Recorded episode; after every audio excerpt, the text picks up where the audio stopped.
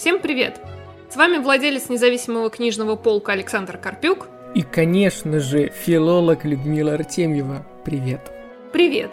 С вами подкаст «Шекспировские вопросы». Это подкаст о жизни и творчестве Шекспира. В этом подкасте мы разоблачаем шекспировские мифы, заблуждения и небылицы. Мы рассказываем, откуда они взялись и чем же так опасны. Мы покажем, что настоящий невыдуманный Шекспир не менее, а даже более интересен, чем окружающие его мифы. Поехали! Мой дядя самых честных правил. Вот можно было бы, да, подумать, какого вообще Саша неожиданно начал в подкасте Шекспире вспоминать Пушкина.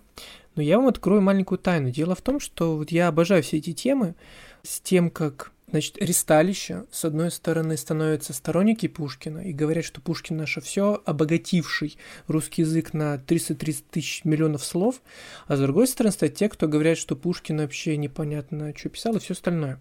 И вот с Шекспиром у меня такое ощущение, та же история, потому что я слышал, и Люда мне перед записью подтвердила вот это мнение, что Шекспир обогатил английскую лексику на очень много слов, и что без него, ну я не знаю, это уже мои домыслы, возможно, без него бы английского современного языка, конечно, бы не было, потому что, ну как он может быть, если Шекспир столько слов-то для него придумал.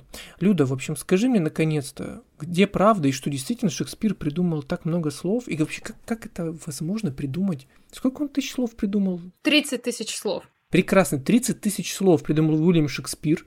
Вот, зафиксируем это. Ильф и Петров и Элочка Людоедка просто плачут в сторонке, потому что они в ужасе, и, а может и в радости от такой цифры. В общем, рассказывай, что происходит вообще с этим всем. И это действительно так? 30 тысяч слов? Как это? Это, конечно, не так, но сравнение с Пушкиным очень актуально. Потому что нам всю школу действительно твердят, что вот без Пушкина не было бы литературного русского языка. Он просто вот Карамзин как бы там чуть-чуть дал ему ускорение, придал, а Пушкин досочинял вот это все. Ну и в школе ты как-то в это веришь, что, ну, действительно, тут где бы были мы с русским языком без Пушкина? Хотя понятно, что тогда были его поэты, его современники, другие поэты, они постоянно переписывались стихами в журналах, а, ну, отвечали вот так вот друг другу, у них были какие-то свои поэтические дуэли русский язык совершенно там не страдал, даже пока еще Пушкин подрастал до того, чтобы быть принятым в этот круг. И, в общем, у всех все было хорошо, но мы запомнили только Пушкина и вот только его как бы вклад такой единоличный в русский язык. И с Шекспиром то же самое. Как только ты оказываешься где-то, где тебе преподают Шекспира, то есть это у кого-то в школе, если есть зарубежная литература, у кого-то в университете, если вы, опять же, идете на филфак. И то же самое, что вот просто не было бы английского языка без Шекспира, и он придумал целую кучу слов. С этим мнением есть несколько проблем. Во-первых, как ты совершенно правильно спросил, как это вообще придумать слова. Да, языки так не придумываются. Никто не ходит и слишком много новых слов не сочиняет. Есть неологизмы, конечно, какие-то, есть оказионализмы. То есть ты там пошутил, что-то слова образовал в шутку, и это, может быть, будет употреблено только в твоем произведении, может быть, там приживется это, кто-то подхватит. Но в целом никто не сочиняет язык. Язык развивается сам по себе. Слово, чтобы войти в язык, должно стать употребимым массово. Ну, то есть не вот чтобы люди сразу такие заговорили цитатами из Шекспира. Потом люди, которые насчитывают гигантское вот это вот количество слов, сочиненных Шекспиром, они учитывают все слова формы. Ну, типа, существительное в единственном числе и во множественном. Это уже два слова. Гла... Глагол в одном лице, в другом лице, в прошедшем времени, там, в настоящем времени. Вон сколько новых слов. Ну и кроме того, они считают не только э, слова, но и словосочетания. Иногда действительно сочетание слов было оригинальным для Шекспира, но все-таки не в таких гигантских количествах, как это ему приписывается. Простите, я, я нет, я просто прокомментирую, почему Люда периодически смеется, потому что я пос, уже почти пять минут она рассказывает, и я почти все время хватаюсь за голову, потому что для меня это все смешно. То есть я, в принципе, то есть тоже уже придумал пару сотен слов так точно, потому что я умею образовать теперь множественное число. и мне это под силам. Во-вторых, я, в принципе, даже могу что-то придумать сам, не только образовать множественное число. Вот, это моя короткая ремарка, почему Люда смеется, почему я смеюсь. Это очень, простите, мое дилетантское мнение, но это очень странное, скажем так, метрика исчисления, придумывания слов. И последнее, что я скажу, я вот сказала про Пушкина и его современников, что они отвечали друг другу в поэтической форме, в стихотворной. И, конечно, я на это, в этом плане вспомнил стереотипно рэп-батлы, когда, собственно, ну это то же самое фактически. Э, и я думаю, ну, как бы вот интересно, если бы Пушкин сегодня вышел на дуэль с каким-нибудь условным Оксимироном или Славой КПСС, вот, интересно, кто бы кого. Вот искренне интересно. Конечно, уровень, скажем так, развития был бы абсолютно разный, абсолютно разные подходы к языку, к стихосложению но было бы очень прикольно. И я к тому, но что... мы все знаем, что Пушкин матерные стишки тоже да, писал. Да, да, да. И я к тому говорю, что мне кажется, что если бы Пушкин или Лермонтов а, схлестнулись с какими-нибудь современными рэперами, то они бы победили. Но, опять же, не всегда. Но было бы вот понимаешь, да, о чем я говорю, что сама эта живость языка, она ведь действительно никуда не девается с течением времени, да, возможно, меняется лексика, но вот это умение работать с языком, оно одинаково круто как в 19 веке, так и в 21. И поэтому я и хихикаю, ну как это 300 тысяч слов придумать? Ну тогда Рэп Батлер, кстати, то опять же, кстати, любой придумал уже на пару тысяч слов, потому что там бывают такие выверты во время оскорблений, что просто диву даешься. Ну да, особенно если считать словосочетание, то просто вот мы тут все творцы-творцы. Так вот, а как понять, придумал ли Шекспир действительно какое-то слово, насколько он был оригинален? А, есть корпусы текстов, например, 17 века, и можно искать по этим текстам сочетание слов и смотреть, кто еще их употреблял, если употреблял, был ли этот кто-то современником Шекспира, раньше он там жил, позже, если так вот просто на досуге поискать, то можно исключить очень многие слова, приписываемые Шекспиру, из им сочиненных.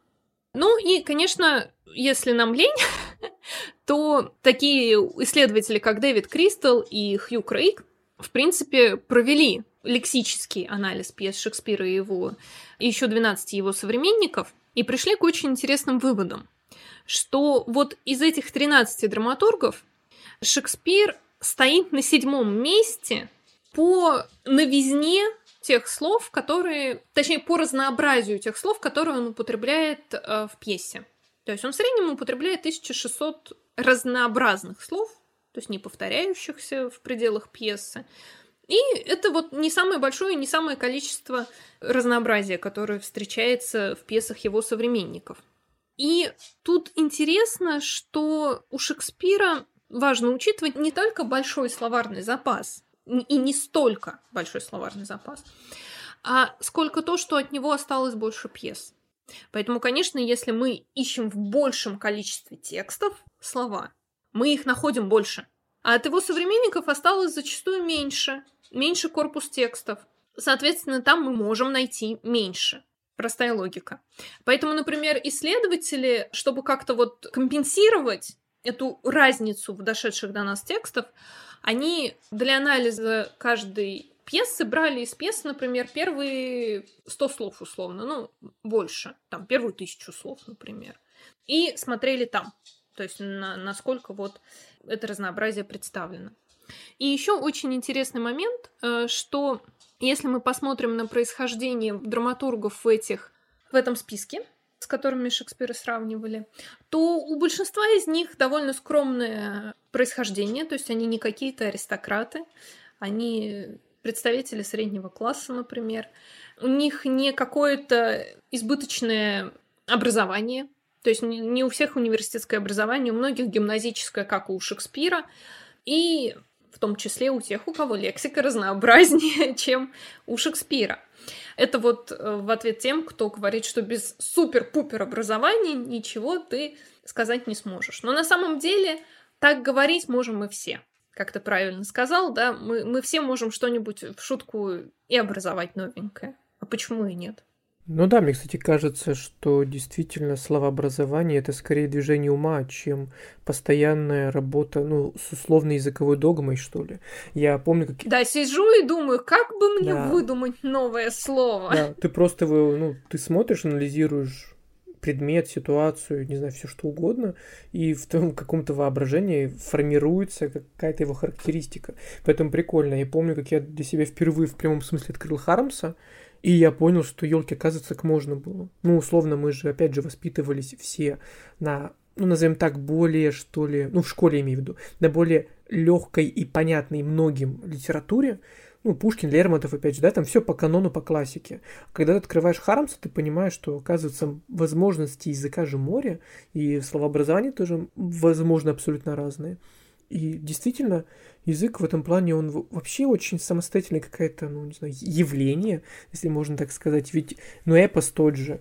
Ведь у людей же не было возможности читать других людей, но при этом словообразование же продолжалось, и язык формировался в силу внешних факторов и в силу того, что люди давали характеристики предметам. Это, наоборот, круто, когда люди дают характеристики и не пытаются, повторюсь, действовать исключительно вот в рамках которые есть сейчас. Я думаю, сейчас, наверное, мне бы многие поддержали, там, ну, не сторонники, а исследователи той же современной поэзии или еще чего-то, потому что там вообще какие-то странные эксперименты с языком происходят, которые мне до конца непонятны, но которые выглядят очень интересно.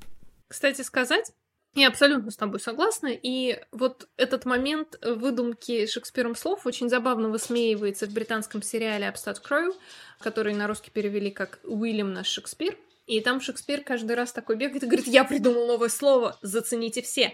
Довольно часто ему что-нибудь такое а, новенькое и забавное говорят а, его слуги. И он тут же повторяет их слова и говорит, я придумал, зацените, как это классно. Так в том-то и дело. Вот это движение языка, оно же происходит в абсолютно в общем, во всех направлениях, начиная от низших слоев, скажем так, населения к высшим и наоборот. Поэтому это прикольно.